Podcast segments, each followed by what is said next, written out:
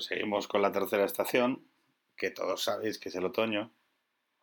Un otoño para reflexionar, para pensar en los cambios antes de que llegue de nuevo el año. Un momento para pensar en las cosas que están mutando, en la mutación constitucional, en si la sociedad que heredamos es la misma que la que viene y qué actores son los que nos permiten ver un poco toda esta mezcolanza, ¿no? Os dejo con Ignacio Álvarez y Feminismo y Libertad.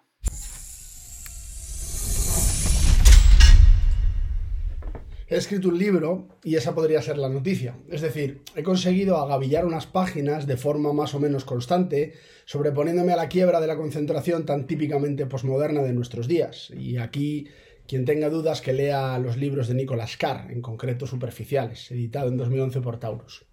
Mi libro, el libro que he publicado, se titula Crítica del Constitucionalismo Feminista, lo publica la editorial Atelier y lo hizo en el año 2020, parece ya que hace siglos.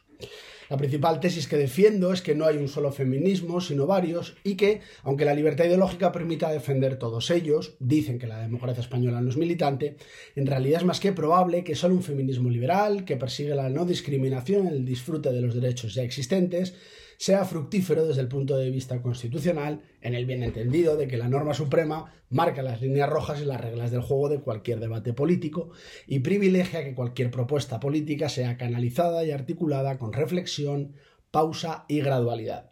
Decir esto, soy consciente, parece de otros tiempos, pero las buenas decisiones son atemporales.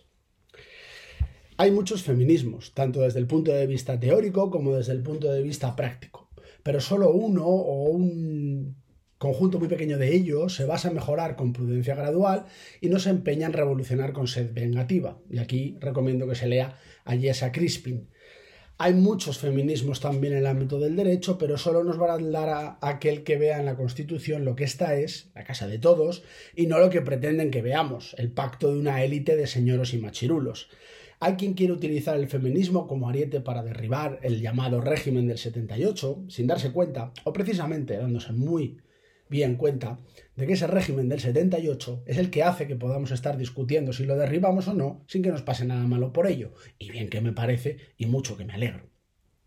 Hay quien dice que solo las mujeres pueden garantizar los derechos más básicos de las mujeres y quien sostiene, y no enmienda, que la perspectiva de género es necesaria de todo punto en cualquier ámbito. Pero en cuanto la realidad le da un par de topetazos a este argumento, se condena y orilla la realidad y se glorifica el mundo como la voluntad propia, como bien dijo Hegel en Fenomenología del Espíritu.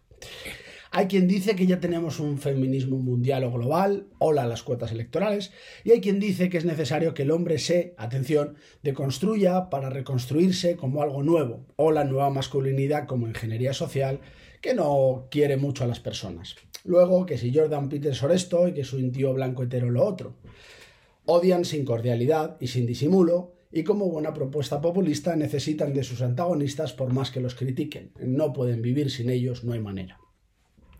Hay quien dice que si no decimos todos y todas, no nos estamos refiriendo realmente a todos, cuando al hacer memoria, pongamos por caso de 10 años hacia atrás, este problema no existía por ningún lado y si la persona hablaba y decía todos, era porque se estaba refiriendo a los que integraban en ese momento el auditorio. Disclaimer, no confundir significado con significante es altamente saludable.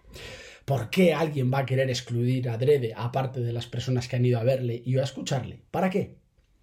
Hay quien dice que hay que prohibir el discurso del odio sexista y la mejor forma que se les ocurre es prohibir que otros hablen en una suerte de aquelarre donde se juzga y condena a quien no se levantar la voz por ser rabiosa y heteropatriarcalmente sexista. Vean el ejemplo de lo que le sucedió a Pablo de Lora en Barcelona, brillante jurista arrasado por la turba del momento cuando se disponía a dar una conferencia. Pero vamos, que también podemos ir desafortunadamente al ejemplo que le sucedió a Roger Scraton, que en paz descanse, a Kathleen A un premio Nobel en física, a Amelia Valcárcel y a cada vez más intelectuales. Quien quiera de verdad saber qué es lo que está sucediendo, es altamente recomendable que acuda a los libros de Ricardo Duda, de Daniel Gascón, de Juan Sotibars, de Mark Lila, de Francis Fukuyama, escuchar a Miguel Ángel Quintana Paz, ver en YouTube Extremo Centro, leer Centinela, leer Nueva Revista, leer a Víctor Lenore, cotejar sus ideas con las de, por ejemplo, Ignacio Peiró o Félix Ovejero, discutir en voz alta o en voz baja con Bárbara Heinrich o Cristina Hoff Sommers, o con María Blanco, o con Guadalupe Sánchez, o con feministas libertarias como Camille Paglia o Virginie Despentes. Feminismos liberales y libertarios, desacomplejados, no censores, libres, honestos, firmes y rotundos. Normalmente no les veréis citados en los trabajos feministas al uso.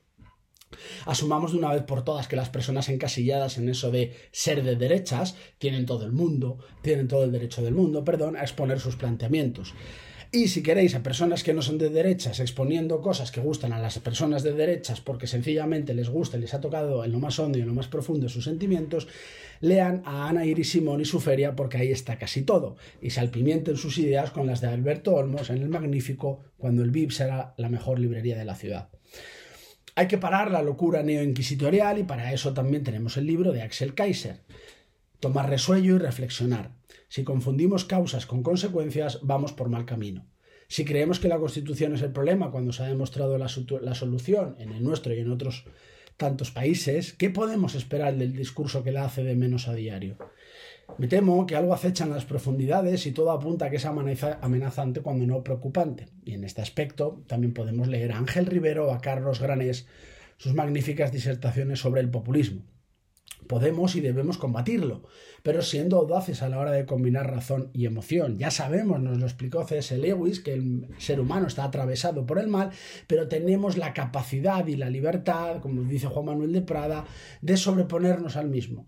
Si solo fluye la primera, si solo nos limitamos a la razón, no nos alcanzará. Y si solo nos ceñimos a la segunda y a provocar cuantas más emociones mejor, a la vez peor, porque la histeria y la locura colectiva están garantizadas.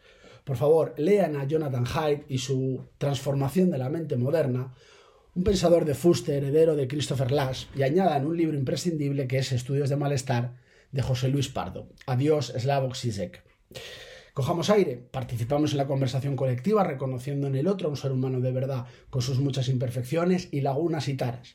Reconozcamos que somos contradictorios y que lo único que garantiza que podamos serlo es, precisamente, este sistema llamado democracia constitucional, donde se respetan unas reglas, derechos y valores básicos inherentes a la más elemental dignidad humana. Solo las dictaduras quieren, porque lo necesitan, a personas que sean más bien monolitos graníticos y homogéneos, no a ciudadanos libres y por ende diversos y plurales. Lean, por ejemplo, lo que se publicó hace relativamente poco en el Diario del Español, firmado por un profesor de ética de la Universidad Autónoma de Madrid llamado Diego Garrocho Salcedo, titulado Carta a un joven posmoderno testen sus reflexiones con las de Douglas Murray en su Más enfurecida. Comparen el sistema con otros sistemas o sencillamente con el que teníamos hace 50 años y miren a ver si ha habido algún periodo mejor en cuanto a paz y prosperidad en términos absolutos y relativos en Occidente. Aun con todo lo que tenemos encima, hola Steven Pinker. Si el feminismo deja de ser una causa justa, deja de ser feminismo. Recordemos lo obvio. Combatir y castigar cualquier maltrato no es algo que esté en discusión hacer pasar por algo igual de indiscutible, tratar mejor de inicio a algunas personas frente a todos, podría ser aceptado aun mirando de soslayo en aras de conjurar discriminaciones anteriores. Pero intentar construir el sujeto colectivo de las mujeres como si fueran o pudieran ser justicieras pseudo-revolucionarias, fuera de toda lógica, fuera de toda justicia y de todo tribunal, es instrumentalizar para los fines propios a seres de carne y hueso que flaco favor hace a nadie no solo no elimina el problema, quizá el pecado original, sino que crea otros adicionales irresolubles. La Constitución, de la mano del feminismo liberal, dará tardes de gloria. La Constitución, con un caballo de Troya dentro, adopte la forma que adopte, será hambre para hoy y miseria para mañana. Ya estamos viendo, ya estamos viviendo y probablemente ya estamos sufriendo qué sucede cuando se intentan mover los cimientos de nuestra convivencia. Y ojalá que todo lo que les he dicho hasta ahora sea exagerado o equivocado. El, el tiempo, juez implacable, dictará sentencia.